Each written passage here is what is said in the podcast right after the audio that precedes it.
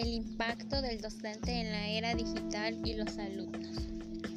Las prácticas educativas presentan muchos y diferentes herramientas para su ejecución. Una de ellas es la tecnología, quien con el correr de los años ha tenido una vez más protagonismo.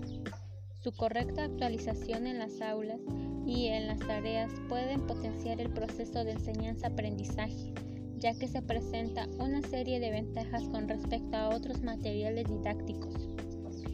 Es así que el docente ocupa el rol significativo, ya que es quien debe guiar al estudiante y a la clase en general hacia un lugar de aprendizaje profundo, donde la tecnología esté inmensa y sea aprovechada en su máxima expresión.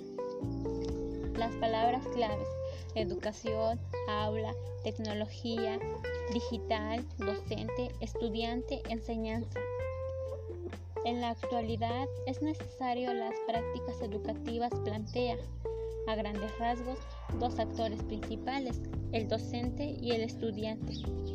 El eje de la cuestión es que con el correr del tiempo, al momento de realizar determinados análisis, se hicieron visibles componentes que aunque parezcan ajenos, forman parte del proceso de enseñanza-aprendizaje.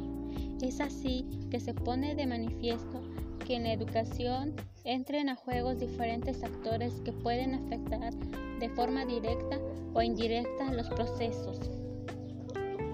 El vínculo ya no reside solo en el estudiante y el docente, como si fuese un lazo donde no afectan los factores externos.